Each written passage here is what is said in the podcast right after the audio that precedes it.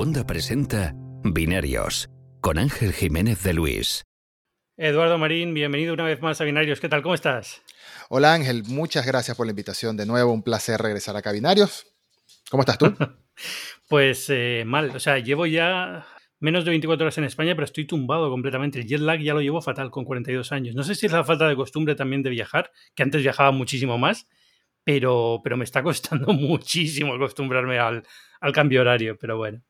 Sí, sí, el jet lag, el jet lag sobre todo cuando son más de 8 horas de diferencia, 8 horas de diferencia ya empieza a afectarte durito. Teoría son 6 para mí, pero es que yo no consigo dormir bien en los aviones. Bueno, sí, cuando voy en business, esas cosas, ¿no? Pero cuando, voy de, cuando voy de turista barato, me cuesta muchísimo dormir en los aviones. Y luego me pasa una cosa, que es que en los aviones eh, se han convertido, digamos, en la forma en la que yo veo películas. Ya casi no voy al cine, y, y, esto pasaba antes de la pandemia incluso. Y la mayoría de los estrenos los pillo viendo, viendo películas en, en, el, en, el, avión. Por ejemplo, en esta me he visto Godzilla vs. Kong, eh, me he visto una malísima, malísima de Bruce Willis, Bridge. Dios, qué horror, qué horror. No, buenísimo, buenísimo. Yo sí tengo el talento, ese es uno de mis superpoderes, el talento de quedarme dormido donde sea, siempre y cuando quiera quedarme dormido. O sea, si evito hacerlo, Conozco gente que se quedan dormidos en los autobuses yendo al trabajo en la mañana, lo cual me parece una locura con tanta gente que entra y sale. Pero en el avión yo caigo como un niño. Caigo como un niño al punto de que tengo pesadillas, empiezo a veces a, hacer ruidos y la gente se asusta. hay muchas anécdotas para otra ocasión quizás.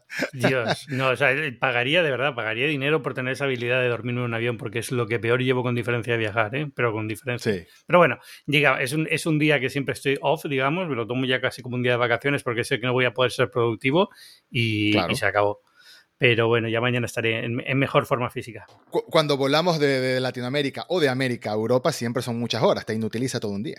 Claro, ¿no? Y sobre todo lo que tú dices, la diferencia horaria es lo que te mata, ¿no? Que, que, mm. te, aunque, incluso aunque duermas, salvo que lo hagas muy bien y digamos que controles muy bien cuando dormirte y cuando despertarte, aún así estás también medio atontado durante un día, pero bueno. Antes de seguir, quiero hacer una mención especial al patrocinador de esta semana, que vuelve a ser PC Componentes. No sé si tienes ya todo listo para las vacaciones de este año. A mí me ha pillado un poco el toro, sinceramente, porque ya no estoy acostumbrado a viajar. Y a lo mejor a ti te ha pasado también un poco lo mismo, ¿no? Que te, te encuentras con que estás planificando el verano y ya ni te acuerdas cómo se hacía. Pero bueno, no te preocupes, porque PC Componentes te trae lo último en tecnología para hacer que los viajes sean más animados que nunca. Si el viaje es en coche, pues pon buena música y a disfrutar de la carretera, como si fueras el protagonista de una road movie. Que no falte una buena radio para el coche, altavoces de calidad. Seguramente no viajas solo, pero si es así, la buena compañía de un GPS será esencial para que no te pierdas en ningún sitio. Y si vas acompañado, pues el copiloto agradecerá que por una vez no sea él o ella la que tenga que dar las direcciones. Esta vez no os vais a perder, te lo prometo. Y para los más gamers, pues con la selección de PC componentes no hay que renunciar a los videojuegos favoritos ni en vacaciones. Para jugar mientras viajas, opciones no faltan, desde la Nintendo Switch, de la que vamos a hablar ahora un poco, hasta los últimos lanzamientos en tablets. Puedes encontrar todos los productos de PC Componentes en el link que tienes en la descripción y en las notas de este podcast. Muchas gracias a PC Componentes por patrocinar este episodio de Binarios. Ah, me ha pillado volando lo de Nintendo. Oye, pues mira, un balde de agua fría para algunos, una agradable sorpresa para otros, pero muy pocos. Vamos a hacer un resumen, un resumen así muy por encima, ¿vale? Nintendo ha presentado la nueva Switch, que no sale hasta el mes de octubre, pero la nueva Switch es la vieja Switch, o sea, es prácticamente la misma consola con pantalla OLED en vez de LCD, con una pantalla que tiene 7 pulgadas en vez de 6,2 pero internamente no cambia nada más. Creo que lo único que cambia es que el dock tiene un puerto de Ethernet para poder conectarla directamente a la red y yo creo que algún color nuevo y, y ya, ¿no? O corrígeme si me equivoco. Sí, eh, el color blanco hasta ahora no había salido, blanco para los joysticks, ¿no? los Joy-Cons en este caso, y la base también es blanca.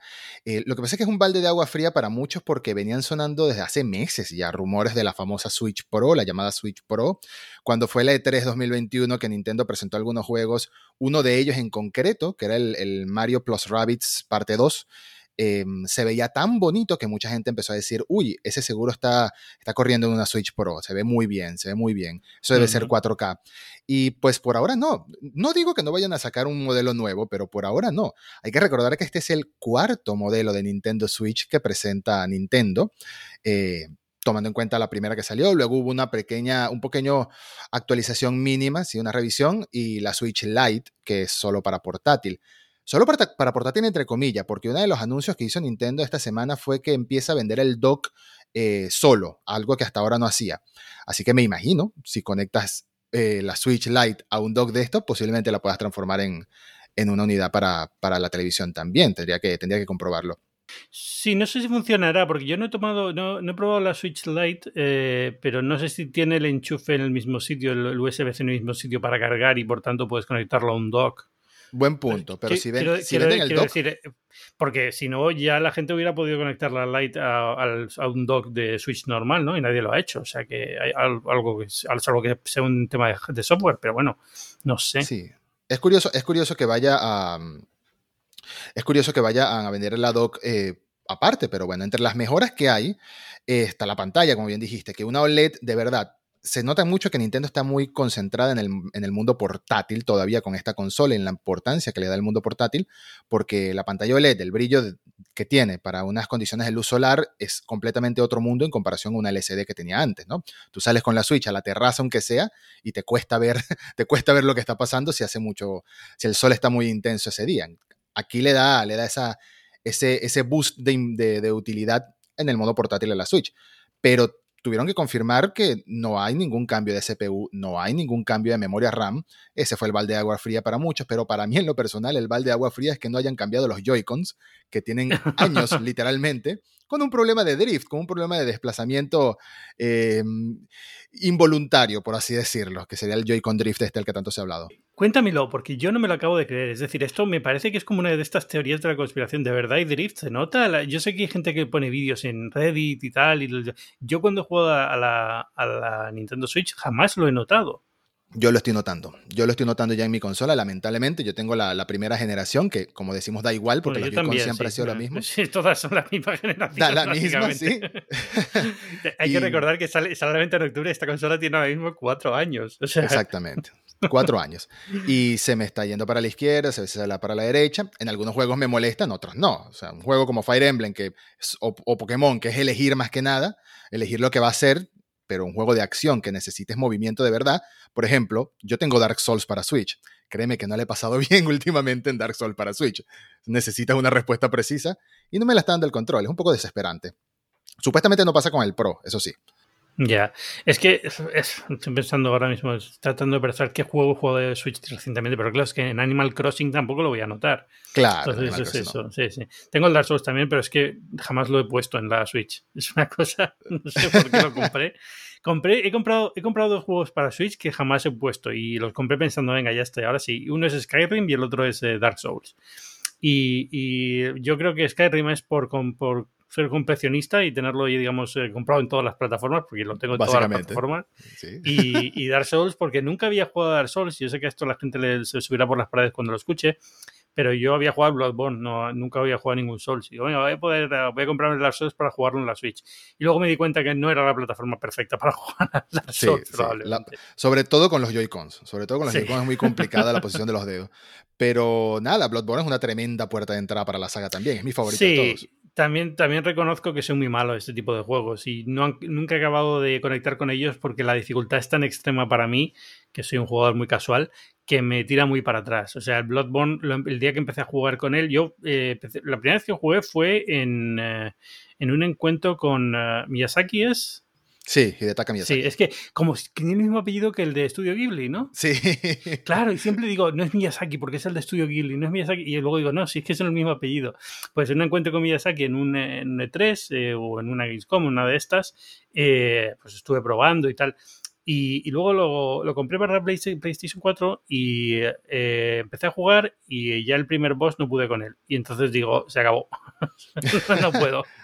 Y sí, luego ya sí, lo pasé y ya empecé a cogerle un poquito más de, de, gracia al juego, pero aún así llegué a un punto que también eran como los bosses, eran como demasiado para mí. Y digo, es que no lo disfruto, ¿sabes? No, no Tienen un de... punto de entrada muy, muy, muy, muy duro, la verdad. Sí, muy duro, muy duro. Me da pena porque sé que son históricos. O sea, luego yo, de verdad, me los empollo, el estudio el lore, me, me, sé lo que van. O sea, no, no es que no sepa de lo que, de lo que son ni, ni la importancia que tienen dentro del mundo del videojuego, pero no consigo conectar con ellos al nivel que mucha gente conecta. El más jodido de todos es Sekiro. Es imposible. Es muy, o sea, yo lo completé, pero me costó una vida porque no tiene ni siquiera cooperativo multijugador, que en los otros eso te ayuda. bueno, no lo puedo pasar, pido ayuda de alguien. Pero ahí nada. Y sufre y llora y, ponte en posición fetal y nada. si no lo pasas, nada. Pero sí, no mostraron nada de juegos de la Switch esta vez. Fue puro la consola. Y de, esa, de esas Nintendadas que te despiertas un día, te sirves el café, te sientas a trabajar y aparece un video con una nueva consola presentada así, así como si nada. No hay evento, no hubo Nintendo Direct, no hubo E3, no lo mostraron en el E3. Fue una sorpresa por completa. Eso son cosas que hace Nintendo. Pero sí, hay una cosa rara, ¿no? Que lo hayan hecho así con tanta antelación, porque dices, bueno, si es así, pero es que lo lanzan el mismo día, pues bueno, pero es para una cosa de octubre, como que parece como que podían haberlo hecho con un poquito más de, no sé, con, una estrategia diferente.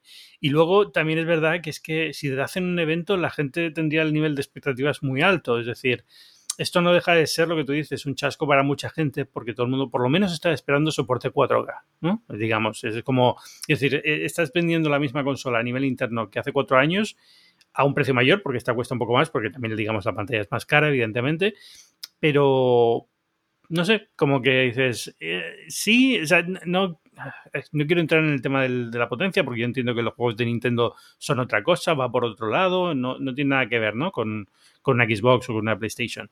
Claro. Y, no lo necesita. Nintendo funciona muy bien tal y como está. Es decir, eh, yo es una consola que me encanta, tampoco es que juegue ya mucho con ella, pero bueno, cuando, cuando he jugado al Mario, cuando he jugado al Zelda, por ejemplo, pues para mí ya solamente por jugar al Zelda me, me supuso justificar la compra de esa, de esa consola, ¿no? Cuando uno viajaba prepandemia. Claro, no, pero, es que además es, el Zelda lo jugué en la, en la consola, no, nunca la conecté a televisión, pero, pero digamos que es un juego que para mí está en el top 5 de los mejores juegos de la historia, con lo cual haberla jugado ya me justifica haber tenido esta máquina. Pero, pero a cuatro años ya parece como que ya rasca un poco, ¿no? Como que ya podían haber hecho algo un poquito diferente. Lo que pasa es que también yo creo que había habían expectativas infundadas por los rumores, ¿no? Eso teníamos mucho tiempo escuchando la posibilidad de una Pro y digo, de verdad, digo que quizás la lance en algún momento, no es por nada, pero eh, uno, venía esperando algo como lo que hizo Sony con la PlayStation 4 cuando presentó la PlayStation 4 Pro a mitad de generación y Xbox con la Xbox One, eh, eh, Xbox One X, sí, Xbox One X. Pero Nintendo no hace esas cosas. O sea, Nintendo no, nunca ha lanzado un refresco de, de, generación con un poco más de potencia a medio camino y lo esperábamos sencillamente porque otros lo hicieron y porque mucha gente siente que la Switch está muy corta de poder para el año 2021. Que sí lo está, pero al mismo tiempo hay que recordar que la Switch es la octava consola más vendida en la historia de, las consolas de videojuegos, con 85 millones de unidades en apenas cuatro años, contando con portátiles, ¿no? Si no cuentas portátiles, y cuentas solamente consolas de sobremesa, es la quinta consola más vendida en la historia de los videojuegos, o sea, de las consolas de videojuegos.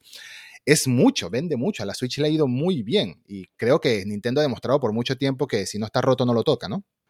Sí, y que, y que, juega otro juego que no está en ese, en ese mercado de intentar ser la consola más potente, nunca lo ha estado y tampoco yo creo que nadie lo esperaba. Es más la rabia de pensar 4K eh, sí, sí, lo beneficiaría un poquito, aunque no sea una potencia gráfica muy superior en cuanto a los juegos y demás, ¿no? Pero por lo menos salir de 4K al televisor eh, sí que a lo mejor hubiera sido un detalle ponerlo, ¿no? Lo que tú dices, eh, no tiene por qué no haber una Switch Pro más adelante. A mí, después de este movimiento, me costaría verlo, es decir, ¿Por qué no? O sea, al final, si acabas de lanzar esta, también queda un poco raro de repente lanzar una Pro al año que viene.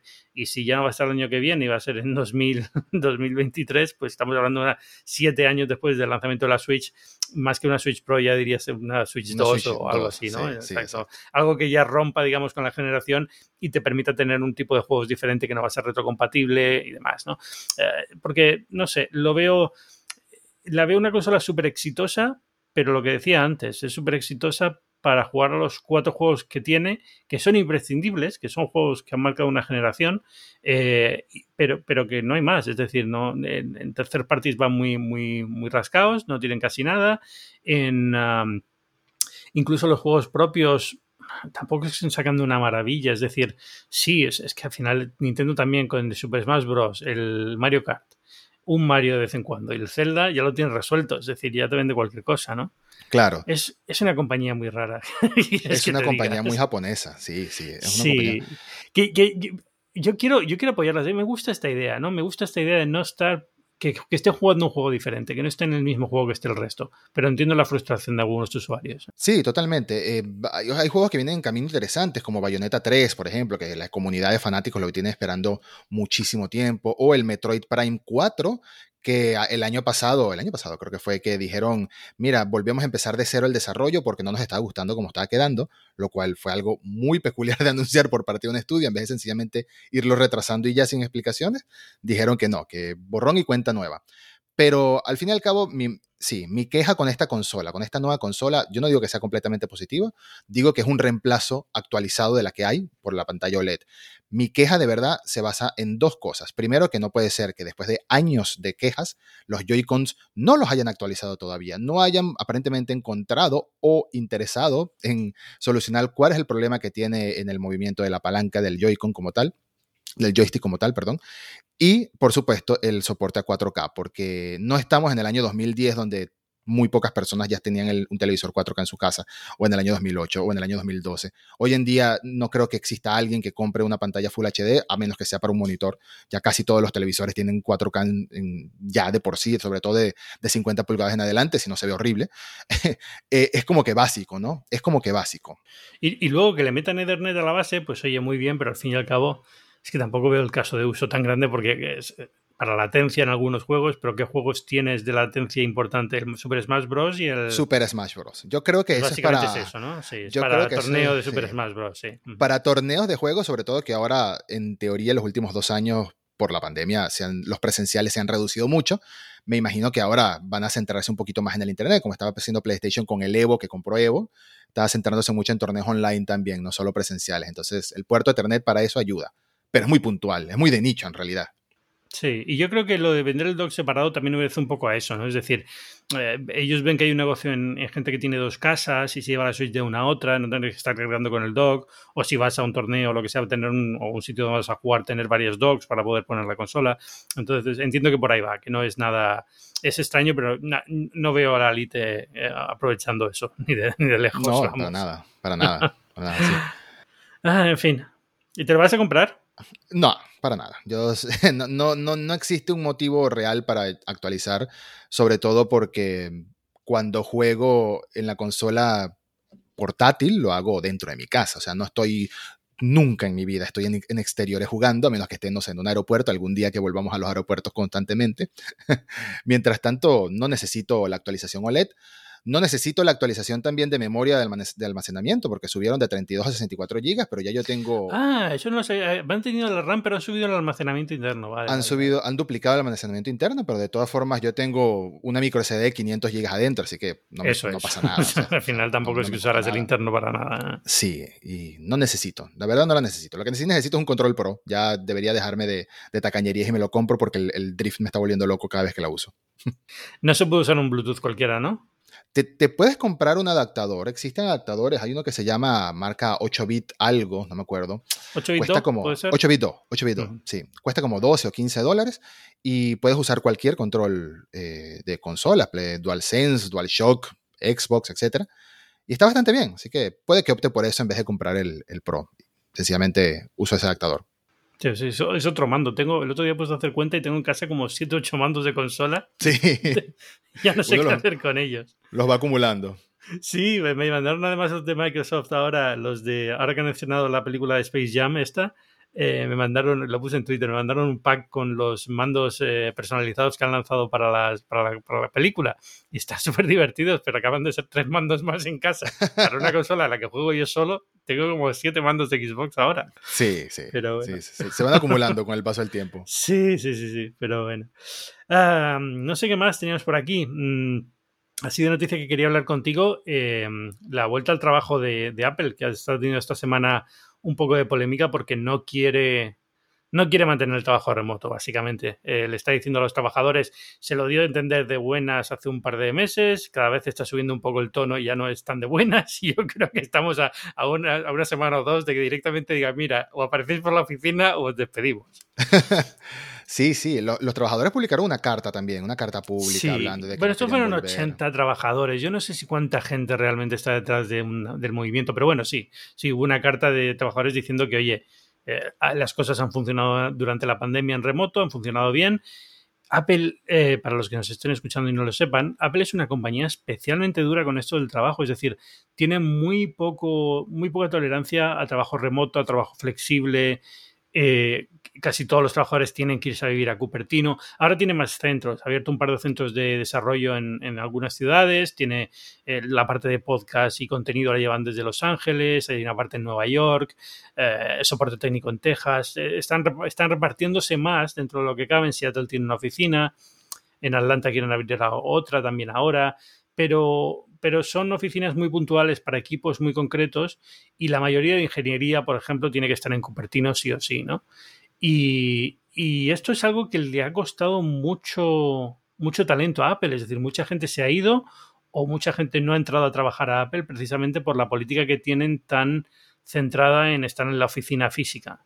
Sí, mientras que otras compañías están optando por lo contrario, sobre todo después, de nuevo, de la pandemia, pero el comunicado reciente de Apple, que, fue obtenido por los medios del vicepresidente Deirdre O'Brien, pues lo dijo claramente, creemos que la colaboración en persona es esencial para nuestra cultura y nuestro futuro. Y sí, el trabajo, el trabajo person to person, el trabajo de la colaboración presencial, eh, creo que ha sido clave en, en la compañía durante mucho tiempo, en la filosofía de trabajo de la compañía durante toda su vida, en realidad. Esto fue algo circunstancial y yo nunca creí que no Apple, sino todas las compañías vayan a optar por trabajo home office eh, la mayoría del tiempo. Yo creí que esto en algún momento iba a volver a la normalidad lo más posible. Creo que ahorita lo que le están exigiendo a los empleados son tres días a la semana asistir presencialmente a la compañía. Y la verdad es que lo entiendo, porque no lo sé, yo trabajo, eh, yo trabajo en home office desde hace una década más o menos, un poquito más quizás. Así que eh, entiendo las ventajas y lo que se pierde al no estar en una oficina persona a persona, la, inmediatez de una respuesta, la colaboración, qué sé yo, la comunicación personal, todo, todo lo, que es el trabajo conjunto en, persona. Pero al mismo tiempo creo que muchos trabajos se han adaptado con el paso del tiempo a estar desde home office, a, la, la comodidad de trabajar desde tu casa, las ventajas de trabajar desde tu casa. Muchas compañías están optando por eso pero Apple siempre ha sido un poquito durita en este sentido. Sí, yo entiendo también eso, la, serendipia esta de, estar con un compañero de trabajo justo al lado y que de una conversación surja algo, te ayude en algo. no lo sé, yo, yo, soy como tú, o sea, yo nunca he trabajado realmente en una oficina. Yo, eh, bueno, miento, antes de ser periodista, que yo era programador o diseñador web o cosas así en un, en un proveedor de acceso a Internet en España, eh, sí, tenía sí iba a la oficina bastante frecuentemente y tenía un puesto de trabajo, pero no era tampoco era, muy flexible, porque realmente yo estaba estudiando y era un poco como un trabajo secundario, ¿no? Y, cuando empecé en el mundo, pues sí, tenía una, un ordenador, iba con bastante asiduidad y, ahí cuando estamos en la calle Pradillo, en Madrid, y, sí que iba con cierta asiduidad al principio, pero poco a poco cada vez menos y al final tampoco era obligatorio, es decir, iba sobre todo cuando tenía que meter los temas en la maqueta para imprimir y, ya el resto trabajaba desde casa y siempre he trabajado desde casa, con lo cual para mí es un, es un concepto extraño creo que no sé si podría hacer la transición bien a un trabajo de oficina 100%. Imagino que sí, ¿no? Al final es como todo, te vas acostumbrando y tienes sus ventajas y tienes tus inconvenientes, pero, pero en Apple sí que veo un problema, es, esta idea de, de, que hay mucho talento que están perdiendo por no ser un poco más permisivos, porque yo creo que podrían hacer las cosas de forma, a ver, tres días a la semana y ya mejora un poco, pero yo iría un poco más allá, es decir, si pudieran, no sé, hacer una cosa como, bueno, una vez al mes durante tres o cuatro días estar todos juntos, pero el resto del tiempo el equipo puede estar separado, pues eso ya te permite cierta flexibilidad de gente que no tiene que vivir en Cupertino, porque al final estás obligando a la gente a vivir en una de las zonas más caras del planeta. Además, eh, eh, en, condiciones bastante malas hoy en día, porque es que de verdad, o sea, a ver, los sueldos de Apple, los sueldos de Apple son muy altos, pero los sueldos de Apple son muy altos cuando eres ingeniero. Pero estás obligando a vivir en, Cupertino también a gente de, que no tiene esos salarios o, que no va a estar en ese nivel, ¿no? Y, al final es, Cupertino es realmente un sitio muy malo para vivir.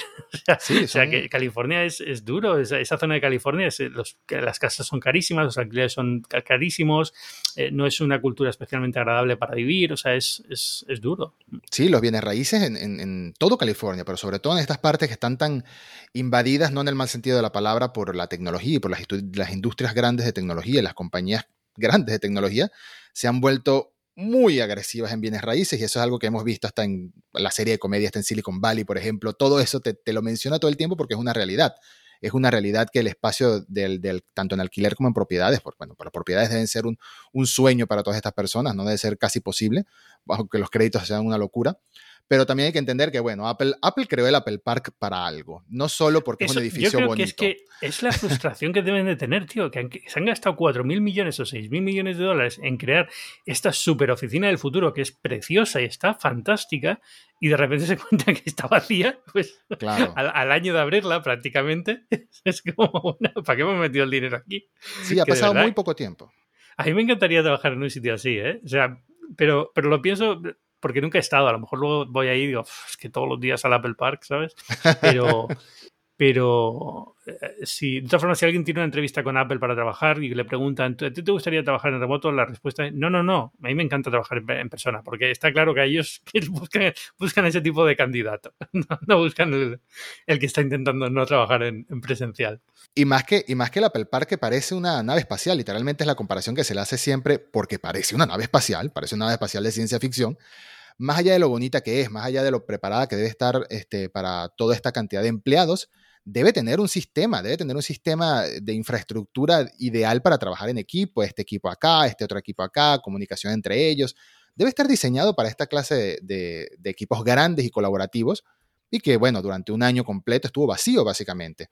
Entonces, obviamente, el formato de trabajo que debe usar Apple debe haber cambiado, debe haberse adaptado durante la pandemia, pero siempre con la idea, de, por, por, lo menos de parte de los ejecutivos, nos dejan claro que siempre con la idea de volver a casa, ¿no? de volver a trabajar en presencia. Sí, lo han hecho muy bien de cara a marketing, que es digamos la parte más visible para nosotros que estamos en el mundo de, de la prensa y la comunicación. Eh, se han adaptado muy rápido y muy bien, pero imagino que a nivel interno eh, les ha costado y les ha costado conseguir ritmo y a lo mejor a nivel de ingeniería no es tan fácil hacerlo. Es una compañía que también tiene mucho secretismo interno, con lo cual no es fácil colaborar desde si no estás en, en presencia de otra persona que tiene tu mismo nivel de acceso, ¿no? Eso es muy eh, importante, de, sí. Imagino que a nivel de qué se puede decir, no se puede decir por videoconferencia, por ejemplo, tiene que tener mucho cuidado. Eh, trabajar en remoto en una empresa como Apple tiene también que ser un poco más incómodo que para nosotros, entiendo. O sea, imagínate solo la cantidad de VPNs y software que tienen que tener instalado en sus ordenadores sí. para poder hacer cosas normales, porque imagino que no, no es en plan, ah, ponte el Mac y utiliza, utiliza eh, el, el, Pages y, sí, y, no un, había, y un Meet. No había, no había, había pensado en eso, pero no lo habíamos mencionado. Y tienes toda la razón. El secretismo, además de trabajar en, remoto, es, mucho más difícil mantener la confidencialidad. Es mucho más difícil que no ataquen a algún empleado que quizás necesitaba acceso para algo que, bueno, en persona se lo hubiesen dicho en persona, de, boca en boca. Pero aquí, bueno, fue por una llamada telefónica, fue por un email, fue por un mensaje en Slack. Y es complejo competir eh, en ese sentido. Es complejo proteger a tu, a tu producto. Y si hay algo que mantiene a esta gente es que, bueno, por más que en los últimos años hemos visto cada vez más filtraciones, porque las hay, para, para, para lástima de ellos, cada vez más filtraciones previas a los eventos, sigue habiendo muchísimo secretismo. Y la verdad es que no es lo mismo enterarte de lo que va a pasar en un evento o en una presentación eh, seis meses antes, como pasa en el caso de muchas compañías, que una semana, dos semanas, hasta tres. Entonces, eso vale, eso vale para ellos mucho. Sí, y, y a ver, o sea, ha habido, digamos, filtraciones, pero suelen venir de... mm, Las filtraciones que escuchamos nosotros suelen venir de la cadena de producción, que es la parte que más difícil de controlar tiene, ¿no? De el prototipo que se filtra o el diseño CAD para la carcasa del no sé qué teléfono del tercer fabricante. Eh, pero lo que es software es mucho más complicado. Sí se filtran cosas aquí y allá, pero es bastante más complicado. Es mucho de, más raro que pase. En este año, de todas formas, sí que he notado que a lo mejor esto de trabajar en remoto sí ha tenido un impacto en, en la calidad del software, es decir, en la, en la, cantidad de cosas que hemos visto en los nuevos eh, sistemas operativos, por ejemplo, esta David DC, como que no se han anunciado tantas cosas como otros años y ha sido un anuncio un poquito más diferente y, y me pregunto si tiene que ver con eso, ¿no? Este es el primer, digamos, año en el que han, estos son los resultados del primer año de trabajo remoto, por así decirlo. Sí. Hasta ahora, el primer año de pandemia, 2020, pues digamos que ya habían trabajado la mitad del año en presencial, pero pero creo que puede estar por ahí la cosa, ¿no? Que hayan visto, pues mira, sí, se puede, funcionamos, eh, salimos adelante, tenemos, eh, podemos sacar el producto adelante, pero no es exactamente el mismo nivel y el mismo ritmo que teníamos de productividad cuando estábamos todos en el Apple Park. Van mucho más lento, van mucho más lento y hay que considerar que no retrasaron eh, los nuevos sistemas operativos, lo presentaron en la misma fecha que lo presentan todos los años y lo van a lanzar seguramente en la misma fecha que lo presentan todos los años. pero esos seis meses de trabajo remoto o ocho meses de trabajo remoto deben haber afectado de alguna manera en el producto final. No digo que salga peor, no para nada, pero sí digo que puede que se haya reducido un poco la cantidad de, novedades que vaya a traer. Incluso trae bastantes, traen bastantes. iOS 15 están saliendo por ahí las primeras pruebas y están bastante interesantes, pero quizás quedó un poquito capado por ahí eh, debido al trabajo en remoto. Sí, yo estoy. Eh, a ver, a mí, por ejemplo, lo comentaba con José Jacas en el último episodio. La parte de inteligencia visual, ¿no? De esto de que te detecta texto en una foto y eso está muy bien. Eh, la parte de aislamiento de sonido en videoconferencia está muy bien, pero son cosas que a lo mejor eh, o dependen de un equipo muy pequeño que, digamos, puede trabajar mejor en remoto o ya estaban, digamos, en, en, el pipeline y simplemente han tardado un poquito más en salir y les ha pillado bien porque, bueno, ya estaba casi todo desarrollado y el último año ha sido ajustar, ¿no? Eh, no, no, sé, al final yo tampoco conozco internamente a Apple tanto como para aventurarme a decir esto es un error o esto es un acierto entiendo la frustración de muchos, eh, incluso la mía propia, es decir, no trabajo para Apple, pero me encantaría poder trabajar por una empresa como Apple o Google o, Facebook y evidentemente este tipo de políticas me, digamos, me, impiden soñar con esto, aunque nunca lo haga nunca, ¿no? Pero, pero digamos que para mí sería un, trabajo interesante para hacer en mi vida y decir, bueno, a lo mejor me lo plantearía.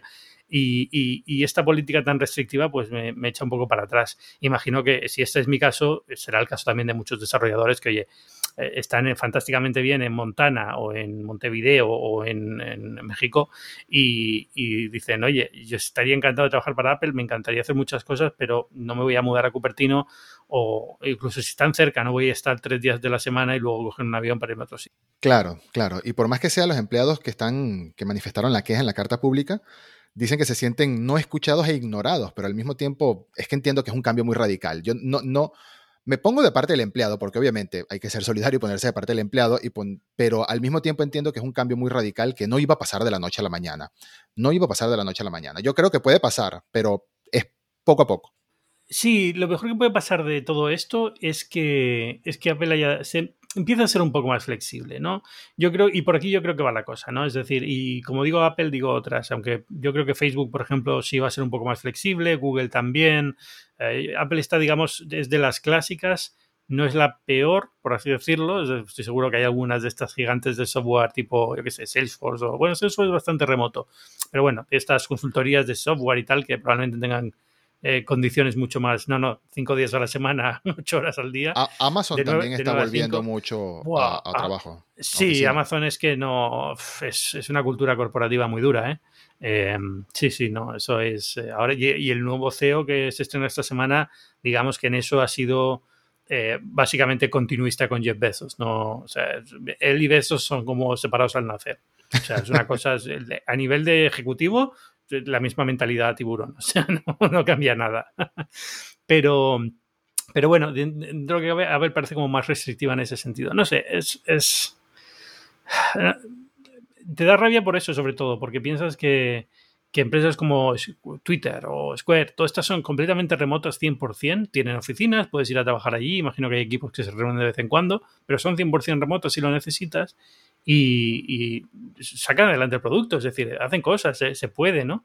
Pero yo creo que la clave es esa, Apple poco a poco va a ir abriendo un poquito más, ¿no? Sobre todo por esto de abrirse más centros locales de desarrollo, que ha sido una de las, eh, de las grandes apuestas en los últimos años de Tim Cook. Vamos a abrir centros de desarrollo que no sean todos en Cupertino, pues en, Vancouver, en, eh, lo que decía antes en Atlanta, en, donde sea, ¿no?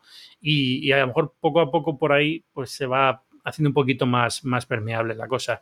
Eh, Google también lo hace así, ¿no? Google tiene muchísimos centros de desarrollo y entonces si, si te dicen que tienes que estar en la oficina, no es que tengas que estar en Mountain View, a lo mejor puedes estar en la oficina en, en, no sé, en Nueva York, en donde sea, ¿no? Tienen varias oficinas por todo el mundo, sobre todo en, campo, en ciudades que tienen centros universitarios buenos de técnicos. Eh, digo Atlanta mucho porque vivo allí, pero también porque tienen Georgia Tech. Entonces, muchas empresas de tecnología están abriendo centros ahí porque están los alumnos de Georgia Tech, que al fin y al cabo es una cantera. Y por Chipotle. Y por Chipotle, fundamental, fundamental. Mira, lo que voy a decir es un poco más iluso, en realidad, pero yo creo que esto también beneficiaría un poco que tanto Apple como otras compañías vayan dejando un poco de lado eh, la cultura del secretismo extremo, ¿no?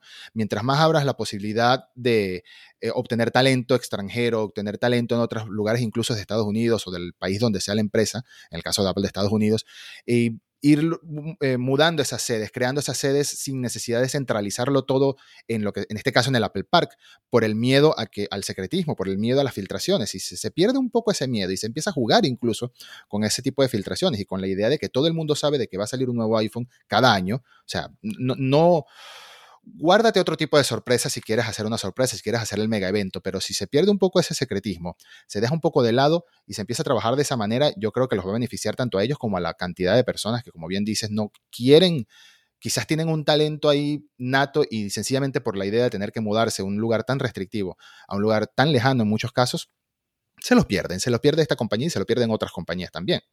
A ver qué pasa con todo esto, pero bueno, por lo menos eh, eso, aunque sea un pequeño cambio, pues mira, ya es algo positivo, ¿no? Y poco a poco se va abriendo la, la, cuestión.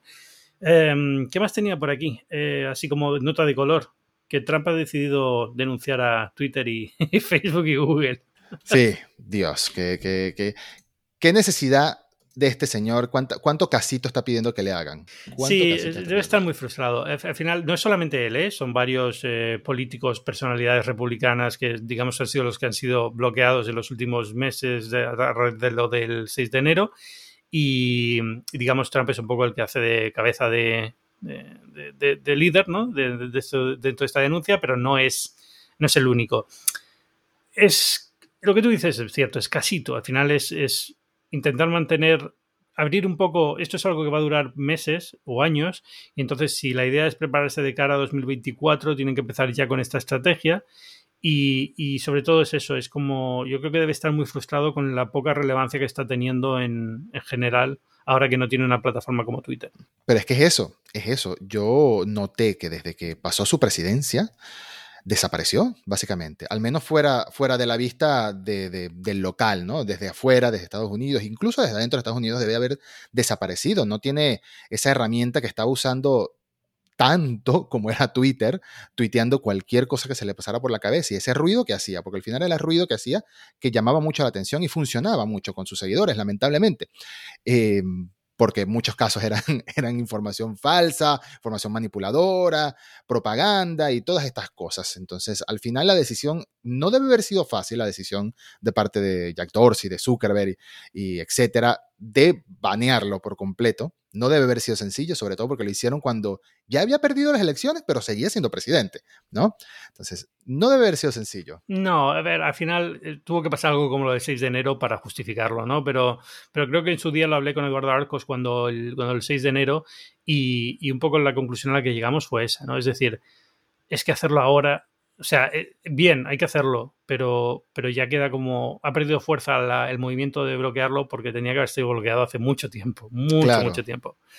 Y yo creo que lo que sí ha servido es para darse cuenta de que, de que Trump necesita las redes sociales, necesita el altavoz que le da Twitter, el altavoz que le da Facebook, no lo puede replicar por su cuenta, no puede conceder entrevistas a medios de comunicación y pretender que tenga el mismo impacto, porque no lo tiene. Y al final lo que, lo que a él le funcionaba era eso, es ser polémico en Twitter, decir una burrada en Twitter y que todo el mundo estuviera pendiente y comentándolo durante todo el día. Y así si no tiene eso, ya, y si no tiene eso, no lo, no lo, puede, no lo puede fabricar de otra forma, ¿no? No con lo cual está desesperado en ese sentido.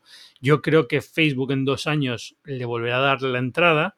Ellos han dicho dos años y revisarán el caso, pero me extrañaría que no le volviesen a dar entrada eso sí, con un, con un fusible mucho más corto. En el primer momento que diga algo lo cortarán y se acabó, ¿no?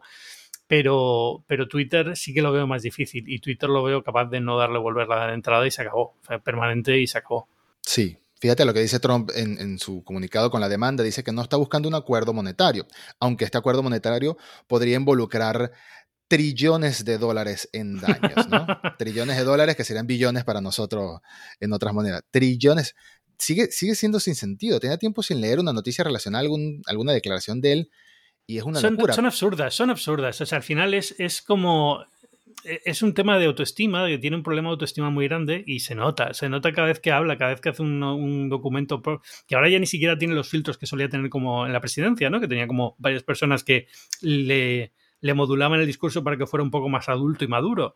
Y entonces ahora lo lees, es como, pero este, esto es un niño de cinco años, es una persona adulta, es, un poco extraño, ¿no? Esto los trillones y, es como, no, yo no quiero dinero, pero si quisiera dinero sería mucho dinero. Es como, pero tío, ¿qué vas?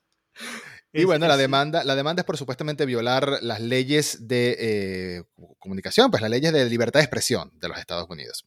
Y no lo veo así. No, lo tiene muy difícil, porque al final es, son empresas privadas, es decir, no, no hay una expectativa de, de que tengan que darte eh, espacio en estas, en estas redes sociales por muchos usuarios que tengan. Es decir, eh, Twitter y Facebook no son, aunque tengan algunos de los privilegios de medios de comunicación por las leyes estadounidenses, no son en la misma medida. Y, aunque fueran medios de comunicación, eh, a nadie se le ocurre denunciar a, ningún demócrata denuncia a Fox News porque no le saquen en antena, ¿no? Exactamente. Es decir, eh, tienen su criterio editorial y ponen a quien quieren en, en, antena. Entonces, pues eso es así. Y entonces es, es como. Eh, lo tiene muy difícil. Yo, de hecho, casi diría que esto no va a llegar a juicio. O sea, va a llegar a juicio, pero no, va a llegar a sentencia. Se va a quedar un poco así de, fondo y se olvidará y se acabó ninguna de estas compañías va a llegar a un acuerdo monetario con nadie. O sea, esto lo llevarán al Supremo si hace falta, pero es que me, me costaría mucho verlo en el Supremo. Zuckerberg no va a tener que dejar de surfear con banderas para pagar trillones de dólares a nadie. Exacto, exacto. Y esto, pero al final esto es ruido. Esto es volver a hacer ruido de alguna otra manera. Y... y eso es lo que me preocupa, que ahora le estamos dando espacio aquí en el podcast y le estamos dando espacio en los medios de comunicación hoy a lo largo del todo el día. Estamos llegando a miércoles cuando lo ha anunciado. Y al final esto le va a funcionar, es decir, va a darse cuenta, esto es como la droga, ¿no? le va a dar el subidón de, de, ¡wow! De repente he vuelto a estar en la, conversación pública y ahora quiero más. Entonces va a hacer como más y más y más y más, ¿no? Se va a envalentonar y va a hacer más y más y más. Cuando en realidad lo único que ha funcionado, según hemos visto en los últimos meses, es ignorarlo directamente. Es que el señor abrió un blog. Habló un blog que le duró, ¿qué? ¿Tres días? Cero, exacto, cero. Pues si no tiene, si no tiene ética de trabajo, no pudo haber contratado a alguien que le, que le, transformara una parrafada ahí de las locuras. No, porque al final lo que él quiere, lo que él busca no es eso. Él, no, es, no, sigue esa estrategia. Lo que quiere es decir lo que quiere decir. Entonces tiene que mandar correos ahora con el sello este presidencial que se ha inventado y, y, que eso le cuele algún medio y ya está. Es lo único que le está funcionando. Y, luego ninguna de las eh, alternativas que intentaron surgir a Twitter y estas redes eh, desde el lado republicano, el Getter, el, eh, ¿cuáles son las otras? Las, todas estas eh, redes sociales que teóricamente han surgido para evitar la censura y luego solamente quieren un tipo de persona dentro, ¿no? es muy divertido. Pues tampoco están funcionando. O sea, Getter salió la semana pasada y Getter ahora es un nido de, pornografía hentai y, y, memes de Sonic y, al día que se cansen de hacer eso, pues llegarán los de los, eh, los pop coreano y harán alguna otra basada y las voces conservadoras que están ahí pensando que, bueno, por fin una plataforma en la que vamos a hablar tranquilamente, pues se cuenta que no pueden hablar porque es que es una, hay tres personas, es que no hay nadie tampoco. no... Fue un buen ejemplo porque no me acuerdo qué fue lo que pasó recientemente. Fue algo así también. Fue, fue algo de Trump, alguna red social en la que los K-Poppers y los furries y todo invadieron de mensajes y, y la inutilizaron por completo. Sí, es que además son, son negocios que surgen sin ningún tipo de. intentando cazar la publicidad, ¿no? De ser, bueno, somos la alternativa a Twitter de la derecha eh, extrema y al final es como, pero es que no sois tantos, o sea, no podéis montar una red social porque no, tenéis el volumen. hacer dinero, no puedes hacer dinero. O sea, eh, yo creo que también hay un problema de, de, falta de dimensión interna, ¿no? Es decir, no, no se dan cuenta de que el hecho de que haya mucha gente que vote, que haya votado a republicanos, haya votado a Trump, no quiere decir que estén dispuestos a aguantar ese tipo de discursos. Simplemente no querían la alternativa o, siempre se han considerado republicanos y aunque Trump no les gusta especialmente lo votan, pero no es esa masa de gente que creen. Por eso me hace mucha gracia cuando hablan de lo de se silencian las voces conservadoras en redes sociales. No, hijo, es que no hay tantas voces conservadoras en redes sociales. no soy mayoría. Lo que pasa es que los tres que hay hacen mucho ruido. Ese es el problema. Claro, claro, no, no, es, es eso. Entonces es como eh, están en ese. Yo creo que lo saben, o sea, nadie es tonto aquí, o sea, lo saben perfectamente, pero es un poco el jugar a ser la víctima, a ver si consiguen eh, condiciones especiales o que lo están dando de una forma especial, por, por, porque saben que si no, no hay nada, es decir, eh, no hay. Ah, no sé, es que es que lo piensa y dices que tienen Fox News y Fox News la, la, media edad es de ochenta y tantos años. Es que es, es, una generación muy, muy extraña, es muy poca gente, muy mayor, muy extrema, no, no, es, no es tan, es una generación de salida, no porque no quiero sonar mal, no quiero sonar mal, pero es una generación de salida en el caso de que las ideas se están refrescando, las ideas se están modernizando. O sea, hoy en día se busca otra cosa, las generaciones actuales buscan otra cosa. Eso tiene que ver desde la cultura de trabajo, de lo que estamos hablando con Apple, hasta política, hasta inclusión, diversidad, em, e, igualdad menos pobreza. O sea, hay otras prioridades hoy en día en la mente de muchas personas y esas son las personas que van a votar mañana. Hoy en día quedan muchos conservadores votando, pero esa se va, se va muriendo, sí. Sí, pero yo creo que también es... Em, la frustración de eso es lo que, lo que genera esto, ¿no? Al final la gente que cuando te das cuenta de que te mueres eh, te haces más ruido, ¿no? Es, lo, que, lo que sospecho. Por eso estamos viendo este resurgir de repente de, movimientos de extrema derecha porque se dan cuenta de que, de, que es el fin de su, de su historia, que no hay, la generación que viene después no va a tenerlos en cuenta, no son nadie, no son relevantes y el único momento que tienen para hacer ruidos este o ya, se acabó. Y entonces están intentando aprovechar eso.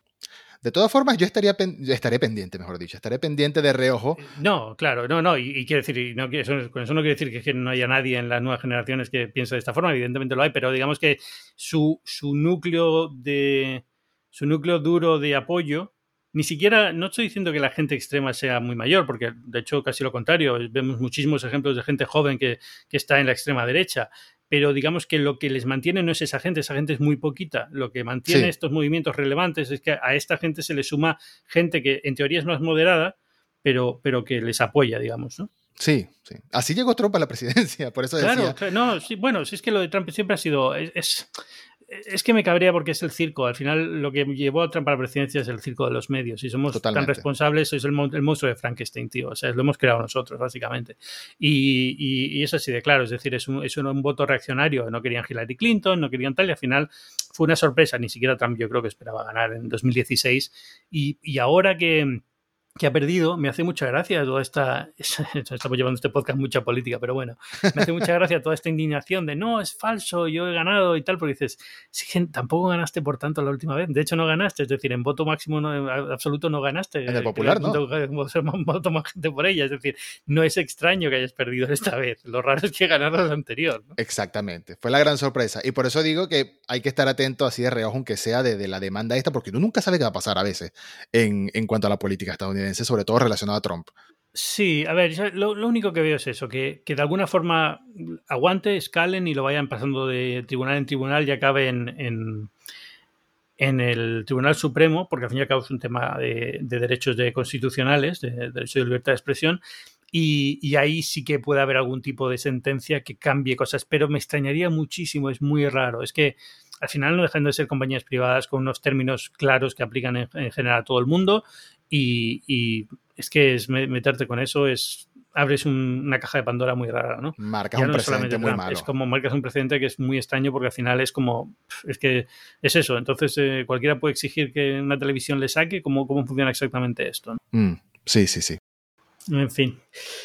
Ah, no te quiero quitar más tiempo, Eduardo Marín, voz de Reboot, podcast de cultura pop fantástico que tenemos en Cuonda, pero vamos, es, eh, maravilloso. Manda a todo el mundo que lo leí, también eh, Gizmodo. ¿Alguna otra coordinada donde mandar a la gente? Bueno, si me quieren seguir en Twitter, agradecido. Es ed-marín, ed como de Eduardo-marín. Ahí los estaré eh, acompañando con muchas actualidades, con mucha opinión y recomendando siempre el podcast, tanto este como otros, porque un placer de verdad hacer estas cosas. Eh, el placer siempre es mío. Muchas gracias por venir. Ya sabéis que yo soy Ángel Jiménez, también en Twitter, arroba Ángel Jiménez es la mejor forma de contactar conmigo y seguirme, pero bueno, escribo en el mundo, es muy interesante, muchísimos medios, eh, pero al final siempre lo mejor es esto. El podcast este, Binarios, un podcast de tecnología semanal donde podéis escuchar hablando de actualidad y Twitter arroba Ángel Jiménez. Y nada más, eh, nos escuchamos la semana que viene y muchas gracias de nuevo a PC Componentes por patrocinar este episodio. Chao.